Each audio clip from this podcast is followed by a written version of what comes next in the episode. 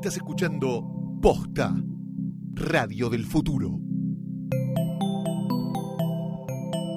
A continuación, Extraordinario.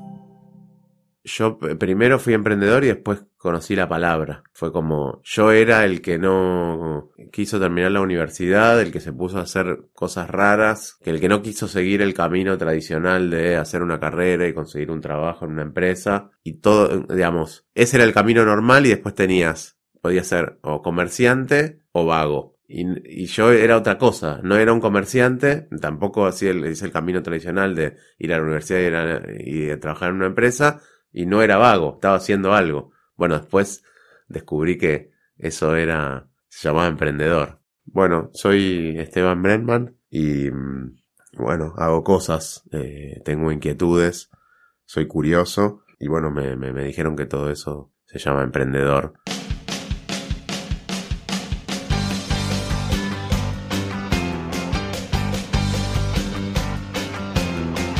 Soy Luciano Banchero y esto es Extraordinario.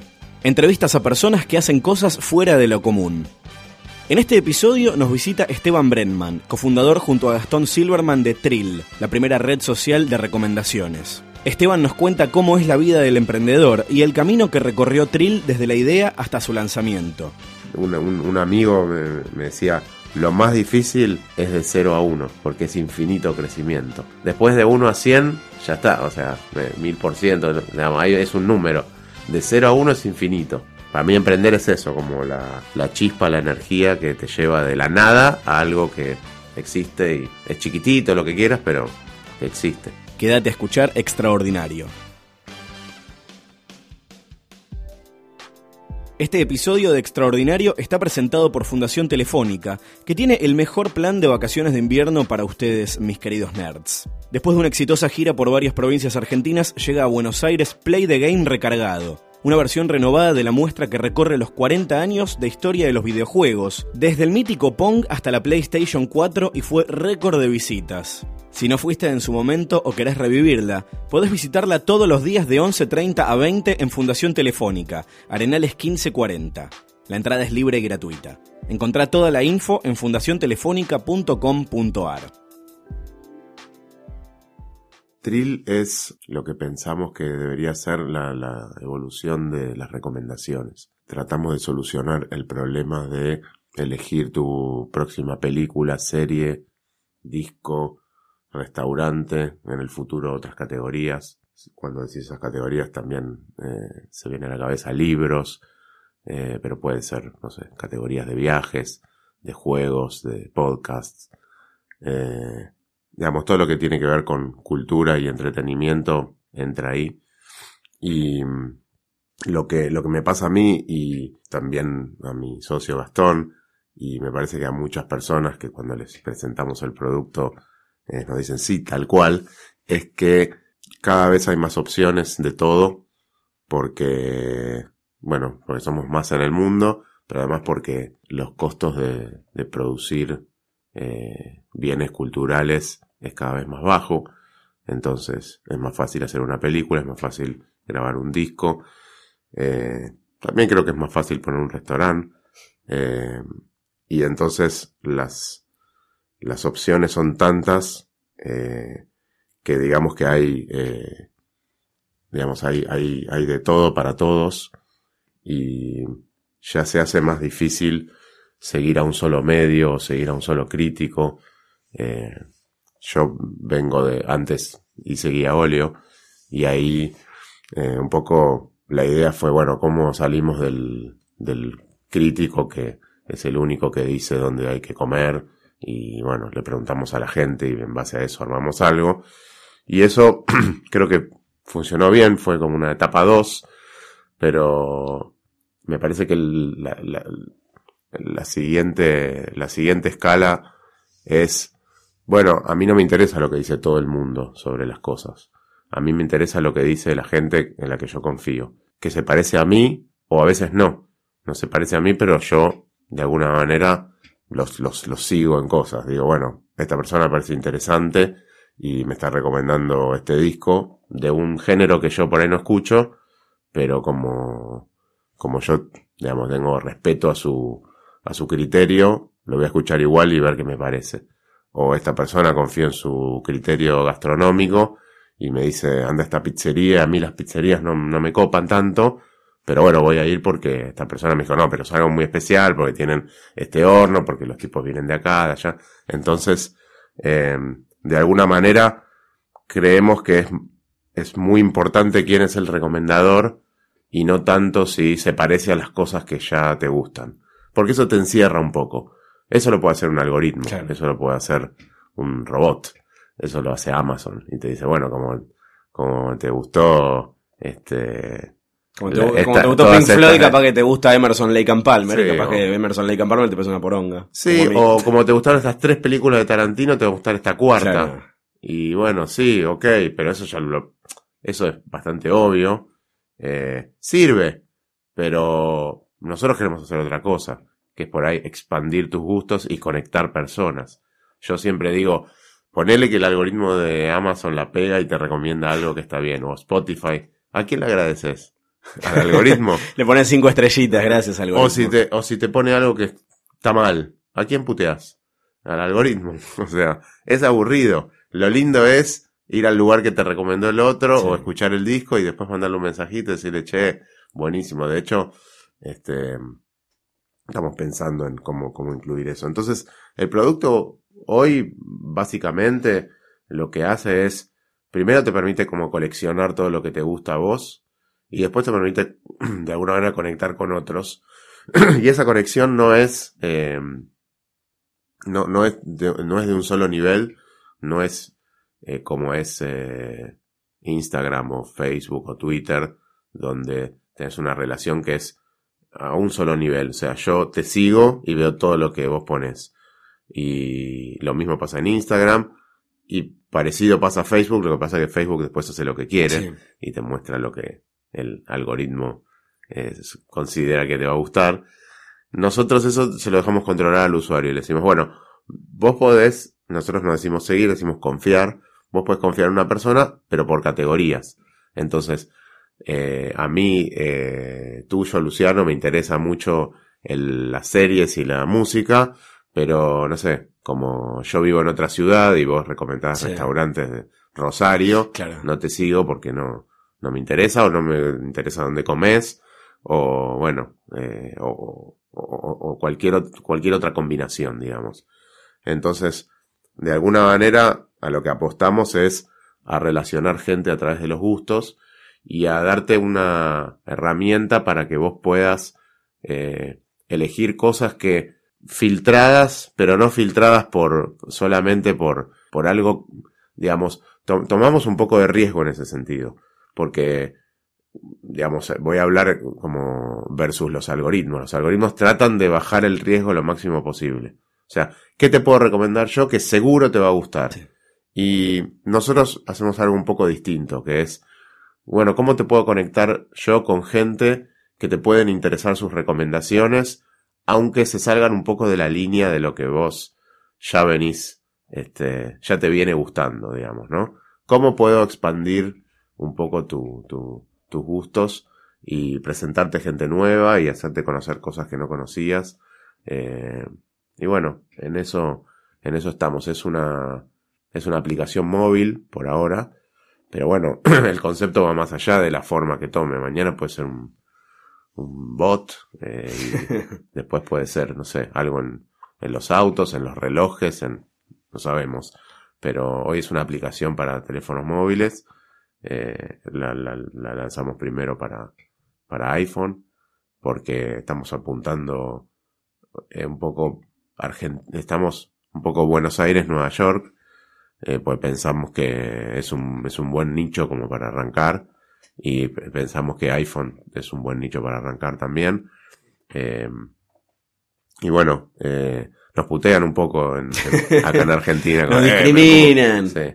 Y bueno, lo que pasa es que cuando uno está desarrollando un producto donde la dirección eh, es incierta, trabajar en muchas plataformas simultáneamente eh, es bastante, bastante difícil porque cometes los errores muchas veces. Entonces, eh, decidimos trabajar en una plataforma hasta llegar a, algo que, que, estamos seguros de que es el producto que, que, queríamos eh, y ahí en todo caso hacer más, plataformas. ¿Cómo se les ocurrió la, la, idea de Trill? ¿Cuál fue el disparador? Me parece que Trill tiene que ver con... Fue una idea eh, en frío. A diferencia de las ideas que surgen eh, digamos, cuando, mientras estás haciendo otro proyecto. Para mí hay como dos, dos maneras de que, de que surja un proyecto, que es, estás haciendo una cosa y de repente hay un descubrimiento y, y el proyecto vira para allá, eh, o bien todo el proyecto vira para allá, o lo abrís y decís, bueno, lo que estaba haciendo se sigue por otro lado, pero me voy a dedicar a esto que descubrí, o te sentás a pensar, que es la más rara, ¿no? Porque en general las cosas suceden este, sobre la marcha. Y esto fue un sentarse a pensar. Y nunca lo había hecho yo. A mí los proyectos me surgieron como vino alguien y me dijo, che, hacemos esto y no sé qué. fuimos probando y cambiando, no sé qué. Y termina, siempre era, y terminamos haciendo esto. Esta vez no. Esta vez fue eh, con Gastón Silverman, mi, socio en esto. Eh, nos sentamos en una mesa de café y dijimos, hagamos algo. Eh, bueno, ¿qué? Eh, y empezamos a como tirar todas las ideas que, que teníamos. Y creo que esto es un poco la conjunción de eh, parte de la experiencia que, trae cada uno.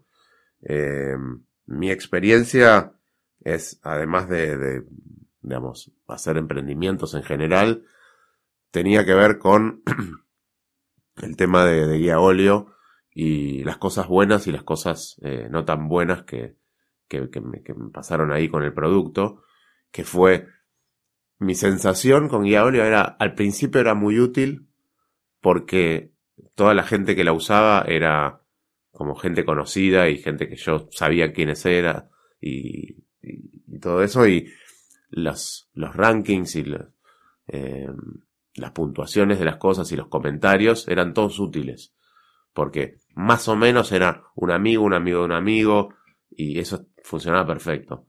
Cuando se empezó a masivizar, la sensación es, bueno, ya, no sé, como viene alguien y dice, eh, este restaurante francés, el plato es enorme y la comida es chiquita. Sí, boludo, esa es la nueva cocina francesa, ¿qué querés? No entendiste nada. O uno, no, porque la pizza es grasosa y bueno, sí, dale, es una pizzería del centro, es eso. ¿Qué querés? Entonces, lo que empezaba a pasar es, no me interesa la opinión de esta persona. Eh, para esta cosa.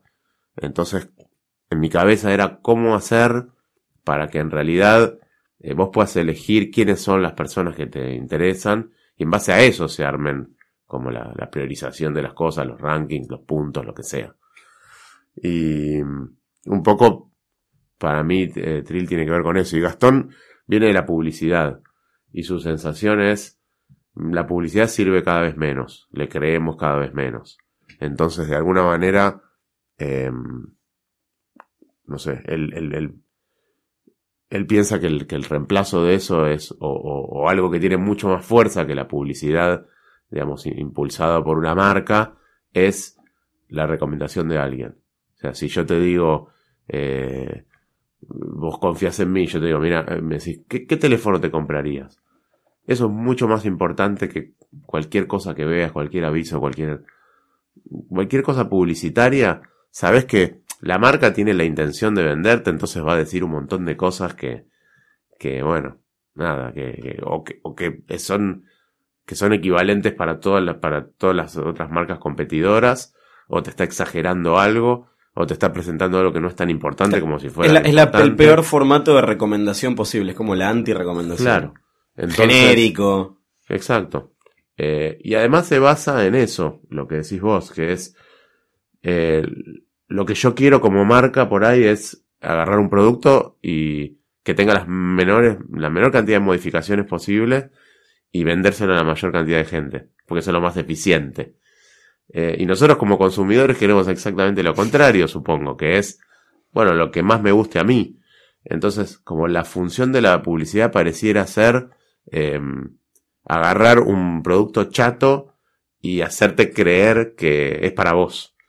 Em, entonces, em, de alguna manera esto es la, respuesta a eso, que es, ¿cómo puede ser que, eh, digamos, lo que está pasando es, eh, en la época de Elvis, eh, Elvis era la mitad de los discos que se vendían, era Elvis. Y hoy ya no pasa eso. O sea, Beatles era, no sé, uno de cada diez y Michael Jackson era uno de cada, no sé, diez mil, no sé, cincuenta mil, no importa. Hoy ya nadie tiene un porcentaje importante de, de del, del share. O sea, yo, mis hijas me muestran cosas en Spotify que yo no conozco y de repente son temas que tienen 250 millones de, plays. Y digo, para, ¿cómo puede ser que 250 millones de plays y yo no conozco esto? Y cada vez hay más de eso. Entonces la, la cantidad de opciones que tenemos es enorme y me parece que es eh, lo, lo que le pasó a Gastón es que dijo la respuesta a eso, a ese problema es recomendaciones de gente en vez de, eh, digamos, la publicidad va hacia ahí. Y después, en todo caso, si vos sos una marca o sos un estudio de, eh, de, grabación, de, digamos, de, o sos uno de los estudios de pelis, eh, o inclusive un restaurante, o una tienda, o lo que sea, creo que te interesa mucho más llegar específicamente a la gente que, que, mm, es influyente en, esos rubros y decirles, bueno, mira, esta es mi marca, este es mi producto, conocelo y si te gusta, recomendalo. Eh, eso pasa hoy eh, en plataformas que no son para eso, pero está pasando todo el tiempo. O sea, agarran a gente influyente y le dicen, bueno, tuitea esto, Instagramea esto, Facebookea esto, Snapchatea esto. Eh, nosotros creemos que en el futuro Trill podría ser como esa, como la mejor plataforma posible en donde las marcas le hablen a la gente que, que es influyente. Y lo que creo que tiene bueno es, ya no es un chivo, porque en realidad yo te, yo te confío a vos en música y estoy esperando recomendaciones tuyas musicales. No importa cuál es la relación que vos tenés después con esa. Si vos recomendás cosas que son malas y a mí no me gustan, bueno, vas a perder mi, mi confianza y te la voy a sacar. Pero un poco eh, va por ahí. ¿Cómo fue el camino de Trill desde esta idea inicial, desde la parte fría de charlar qué podemos hacer hasta el, lanzamiento? me, interesa mucho saber cómo es el camino de, de, una app desde que se te ocurre hasta que finalmente lanza. Bueno, eh, nosotros tenemos un camino eh, de vuelta inusual porque normalmente las cosas son más eh, a los tumbos. Eh, entonces yo voy a contar una historia que es como, entre comillas, casi perfecta.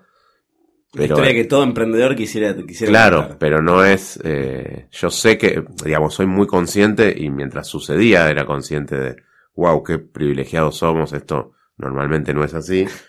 Pero bueno, después de que nos sentamos varias veces en esa mesa de café con Gastón, empezamos a, armar una, una, presentación y dijimos, bueno, lo que tenemos que es que ordenar todas nuestras ideas en un documento para ver cuánto sentido tiene cuando lo, lo vemos todo juntito. Y armamos ese documento y dijimos, bueno, la forma de validar esto es con, con inversores, porque, eh, digamos, lo que necesitamos para esto es recursos y los recursos nos lo van a dar gente que, que confía en el proyecto y preguntarle a tu mamá o a tu primo o a tu amigo qué le parece algo y pasarle un, un PowerPoint no es muy buena idea como para contrastarlo porque es gente que te quiere y te va a decir, Qué linda me parece, la aplicación. me parece muy linda, me parece muy linda la, la idea, pero lo que queríamos ver es, bueno, cuán dispuesto estaría alguien que normalmente ve cosas, ve proyectos y tiene que decidir si invertir o no, ah, cuando, cuando le, cuando le mostras una cosa así. Y, bueno, armamos la presentación que fue mejorando, digamos, tuvo una versión este, beta fea y después fue, fue evolucionando. Eh, y cuando tuvimos algo que, estaba bien, eh, dijimos, bueno, invirtamos un poquito en eh, que alguien nos enchule la, la presentación para hacerla súper profesional. Sobre todo, mostrar unas pantallas de la, de la aplicación. Primero las hicimos en papel y lápiz y después hablamos con un estudio eh, más de diseño, no tanto de, diseño de apps, sino de diseño gráfico. Y nos dijeron, bueno, nosotros, no sé, por una guita, nada, era, era poca plata, ya no me acuerdo cuánto, pero eh, les hacemos el, el PowerPoint enchulado y las pantallas de la app. Entonces, bueno, hubo un poco de ida y vuelta de, bueno, hasta que nos pasaron unas pantallitas que eran hermosas. De esas pantallitas no quedó nada, porque cuando pones eso a funcionar, se rompe todo. O sea, porque eh, se rompe todo a nivel de que cuando vos te imaginas algo en un, en una, digamos, en estático, cuando, cuando querés bocetear una aplicación en forma estática, cuando lo empezás a, ese sistema lo empezás a probar de verdad, lo rompes todo, porque decís, ah, no, esto no puede estar acá porque esto no puede haber una cosa arriba de la foto, porque después tenés que calcular qué color es la foto y el texto entonces a veces no se ve y a veces sí, entonces hay que poner una transparencia arriba, pero entonces ensucias y al fin, y esto es muy chiquito y acá no entra y después empezás a probar y con los textos reales queda mal y bueno, al final este, eso murió todo, pero eh, con esa presentación fuimos a ver eh, inversores primero acá, eh, en tono, en son de paz, digamos, ¿no? Pero bueno, ¿qué te parece esto? Y, no sé, ¿te parece interesante? ¿Invertirías en algo así? ¿Viste algo parecido? Hicimos una, una, algunas reuniones acá y después dijimos, che, esto, digamos, esto es global. Entonces, para, para testear esto en serio, vamos a Silicon Valley. ¿Habían tenido buena repercusión acá cuando lo mostraron? Sí, sí, sí, todos nos decían, está buena la idea, eh, me gusta, no sé qué. Cuando Después, bueno, hicimos un viaje a San Francisco. Em, y lo que pasó fue que recibimos como un feedback parecido, como no conocemos nada parecido, está bueno. Y sí, puede ser. Eh, yo no invertiría, pero hay fondos que sí, pero no sé qué, pero bueno. Eh, y dijimos, bueno, como volvimos después de 10 días de haber hecho, no sé, 30 reuniones, con emprendedores barra inversores y dijimos como, bueno, está bien. O sea, no es que nos dijeron, no, flaco, de estas hay, 40. eh, lo que sí nos dijeron es, esto es muy difícil, pero bueno, eso ya un poco lo sabíamos. Eso te divierte igual. Sí, desafía. Y bueno, volvimos con la sensación de, che, esto puede, puede andar.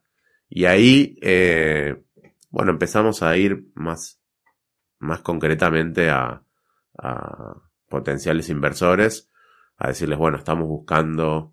Eh, al principio creo que nuestra idea dijimos, bueno, con entre 300 mil y 500 mil dólares podríamos desarrollarla y, ver si funciona. Eh, y bueno, empezamos a ver gente.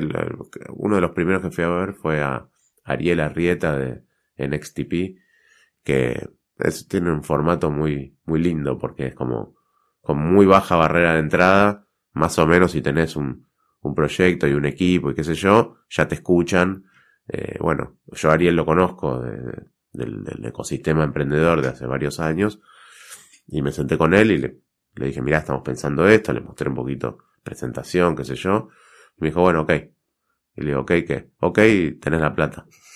¿Qué quiere decir tener? No, nosotros lo mínimo que ponemos 25 mil dólares y me dice, si conseguís más de 500 mil, ponemos 125 mil. Y le digo, ¿pero qué? ¿Así ya está? Me dice, sí, sí. Uh, bueno, genial. este. Y bueno. Esperamos que esto no pasa tan No, no pasa, no pasa. Pero, pero bueno, esto no pasaba seguro hace 10 años en la Argentina, hace 15 años. Y bueno, los, los arrietas, los NXTPs, eh, le hacen bien a este mercado. Muchos van a, o vamos, a fracasar. Eh, muchos y esos 25 mil dólares se perderán. Pero, pero bueno, justamente de esto se trata, hay que hacer 10 y sale uno y así, así, así, y de ahí sale un mercado libre, o sale un despegar, o sale un algo. Eh, o por ahí no es de esa envergadura, pero sale algo que funciona. Eh, y así son los emprendimientos. Eh, si mirás los números de, en Estados Unidos, es increíble. O sea, mirás el, qué porcentaje del empleo viene de empresas que tienen menos de 20 años y es terrible. O sea, las empresas grandes y viejas no son las que generan el empleo.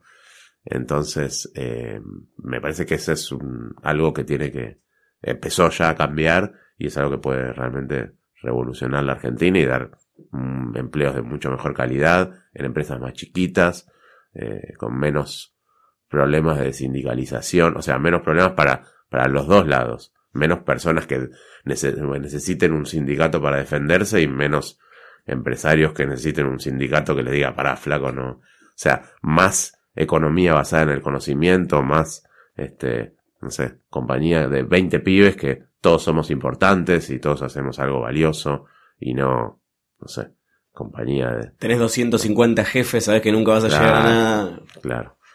Y bueno, después con ese, con un poco, eh, fuimos a ver a otros eh, inversores con la, con, con, la ventaja de que yo los conozco porque, porque estoy en este ecosistema hace tiempo.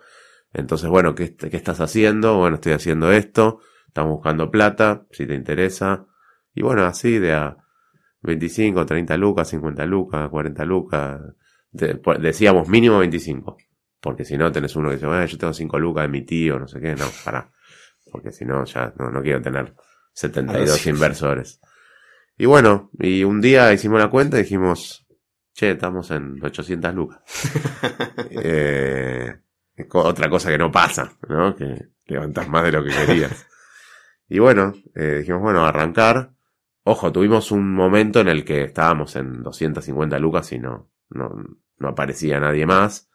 Y nos, nos juntamos como a, tenemos un, eh, una persona, Pablo Saubidet, que es un pibe que hizo varias cosas, entre ellas, eh, digamos, es uno de los que creó Fibertel y después hizo iPlan.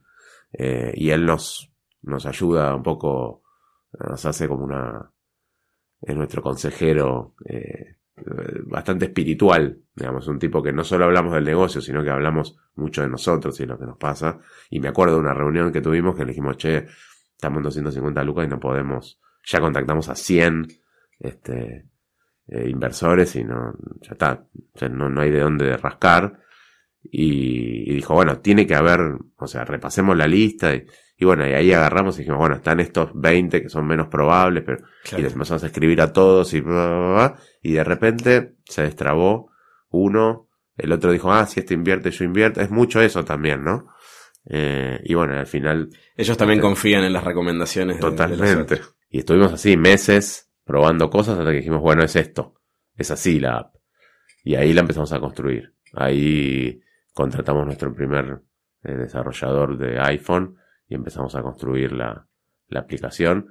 Y bueno, todo fue mucho más, o sea, siempre supimos que era difícil, pero todo fue mucho más difícil de lo que, o sea, para mí que hice productos web, hacer una app fue, no sé, al menos 10 veces más difícil. Y me costó varios meses poder eh, sacar una versión que ande bien y que, y que no se rompa por todos lados. Eh, bueno, y ahora estamos mucho mejor organizados, pero bueno, costó, digamos, eh, en septiembre sacamos la, septiembre, octubre del año pasado sacamos la primera versión y te diría que recién hoy estamos bien organizados y, digamos, en general hacemos ciclos de dos, tres semanas que, que programamos y después subimos, testeamos y subimos una versión. Y te diría que, bueno, recién ahora estamos como entrando en ritmo. Y ahora que ya está ahí afuera la aplicación, ¿qué, cómo, fue la recepción de la gente? Mira, em, fue muy buena. Eh, es como, en general, eh, cuando le contás el problema a la gente y la solución que encaramos, se, la gente dice, uy, qué bueno esto genial, es lo que necesito. Em, y bueno, em, el tema es que creo que todavía no, no, es, no es masiva esta necesidad.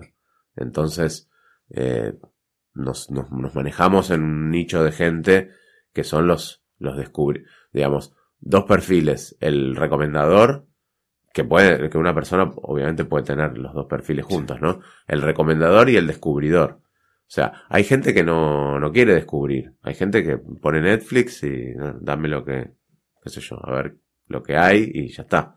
No me interesa hacer el trabajo de descubrir qué puedo ver y después ver dónde lo puedo ver. Mira, justo cuando, eh, hablas de, de, guía óleo y yo en su momento la guía óleo no la usaba, creo que no dejé una reseña en mi vida, pero lo consumía mucho para ver, a ver cuánto tiene este restaurante, que ahora también me pasa, no sé, con Yelp y de alguna manera con Trill también. Yo Sigo, hice toda esta, esta mecánica de ponerme a seguir gente que confío en el gusto musical de este, confío en el gusto cinéfilo de aquel, el gastronómico, y, me nutro mucho esa recomendación, pero todavía me, falta dar el paso a recomendar que va más allá de me armo el perfil, empiezo a llenarlo de recomendaciones, pero no entro todos los días a recomendar algo. Claro, bueno, eh, Mira, te hago el, el, testeo en vivo. Sí, eh, digamos, no todo el mundo también va a tener cosas para decir. Por eso, digo, están los dos perfiles y está el que todavía nada, ni no es ninguna de las dos cosas. Entonces, eh, por eso digo que todavía es algo de nicho. Lo que pasa es que cuando empieza a haber un volumen interesante de personas recomendando y personas nutriéndose de esas recomendaciones, se va haciendo masivo. Eh, con Guiablo nos pasó lo mismo. Al principio éramos, no sé, 40. Y después, está bien, no todos van a escribir, pero la gente empieza a leer. Y no solo eso, la gente empieza a decir, bueno, ya está, ya a este lugar ya fui un montón de veces y me gusta y todo bien. ¿Qué lugares nuevos hay? Y ahí es donde se empieza a generar lo que, lo que, lo que me parece que es interesante, que es salir un poco de las mismas cosas que ya todos conocemos y, empezar a ir hacia otro lado eh, y poder acceder a, a, contenido que no es tan obvio, digamos, ¿no? Que yo te recomiende House of Cards, no, no, te aporta. Yo me lo recomiendo en Netflix cuando lo abro. Claro, o sea, ya está. Eh, pero bueno, eh, no sé, yo el, el otro día eh, vi una que era Cowboy Bebop. y dice, ¿qué es esto? ¿Es viejo? ¿Es japonés? ¿Es anime? No lo vi, esto no lo conozco. Bueno, eso no, ni está en Netflix. Y bueno, me lo puse a ver y con mi mujer y nos reenganchamos y nos vimos todo. Y después le mandé un mensaje al flaco que lo había recomendado y dije, che, es increíble esto, me dice, viste, no sé qué. y bueno, eso es lo que, lo que queremos que pase con Trill. Pero bueno, para nosotros lo, lo más importante creo es hacer, eh, hacer cosas en las que creemos y que el día a día sea, sea bueno. Porque después nunca sabes a dónde vas a llegar, pero si para llegar a un lugar que, eh, digamos, al, que anhelás el día a día es horrible, eh, no sé si tiene demasiado sentido, porque las probabilidades de llegar a donde pensabas son bajas, porque es difícil y además porque en general es, hacer un plan a largo plazo en, el mundo de hoy, donde todo cambia tan rápido, es medio, digamos, es es casi imposible eh, lograrlo. Digamos, y a veces, digamos, si vos querés seguir de acuerdo al plan, a veces te, te, te golpeas la cabeza solo porque, por obstinado. Porque la, la, la realidad te está, te está, mostrando todo el tiempo que tenés que cambiar y vos decís, no, no, pero yo había dicho que iba para allá. Eh, entonces, como cambiar es casi una constante. Y entonces me parece que hay que eh, estar muy, ser muy flexible pero por sobre todas las cosas, no sé, para mí es como, me levanto todos los días y digo, che, esto no me gusta, o sea, lo tengo que cambiar, eh, o no la estoy pasando bien, o no sé, y me, baso mucho en eso, eh, en que hacer que el día a día sea gratificante, eh, o digo, che, estoy haciendo poco de esto que me gusta hacer mucho, voy a hacerlo más, y, y esto que supuestamente es más importante, no me gusta hacerlo y bueno, no sé, a ver cómo lo delego o lo que sea, o sea, no, no, qué sé yo. Yo conozco otros emprendedores que te dicen, no, no, o sea, emprender es pasarla mal y yo hice crecer todo esto pasándola como el culo y no sé qué, y es así. Y bueno, para mí no, no, no tiene sentido. O sea, ¿qué sentido tiene? Si está pasando como el culo, ¿para qué? Para, no sé, eh, hacer una cosa que valga dinero. Bueno, sí, qué sé yo. Pero y si no sale eso, la pasaste como el culo cinco años y después no, Encima no. Y además después, sí, vale plata ahí, igual la pasaste como el culo. ¿Y ahora cómo vas a hacer para pasarla bien? O sea, no, nada te garantiza. Entonces, eh, para mí es como un, el, el, atajo a todo eso es, bueno, divirtámosla, divirtámonos, pasémosla genial, hagamos un producto del carajo, eh, y bueno, y bueno, si después no, no funciona, por lo menos, este, pasaron todas esas cosas hermosas todos los días. Em, pero bueno, en general es también una buena fórmula, porque así hice casi todo lo que hice y más o menos, este, no sé, estoy acá conforme, digamos, miro para atrás y digo, está muy bien. Em, igual, digo todo esto, pero es como la... Emprender es sacrificado, vos lo sabés. Este, muchas veces no sale lo que uno... Pero bueno, al fin del día decís, está bien, me estoy rompiendo todo, pero estoy haciendo algo que me, que me copa, que es lo mío, que, eh, tomo decisiones, que lo hago con la gente que quiero. Y eso es bastante impagable. Escucha todos los episodios de Extraordinario en posta.fm.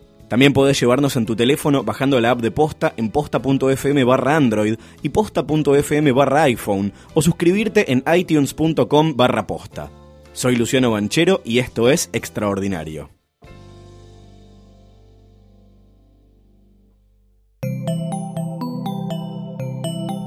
Si te gustó este episodio, hay mucho más para escuchar en Posta. Conoce todos nuestros programas en posta.fm. También puedes llevarnos en tu teléfono. Baja la app de Posta para Android o para iPhone o suscríbete en iTunes a tus series favoritas. Seguí escuchando Posta, Radio del Futuro, cuando quieras y donde quieras. Now is the chance to use reliable energy to grow your money with the Dominion Energy Reliability Investment. Our new investment product offers competitive returns, no maintenance fees, and flexible online access to your money. Make the reliable investment in reliable energy.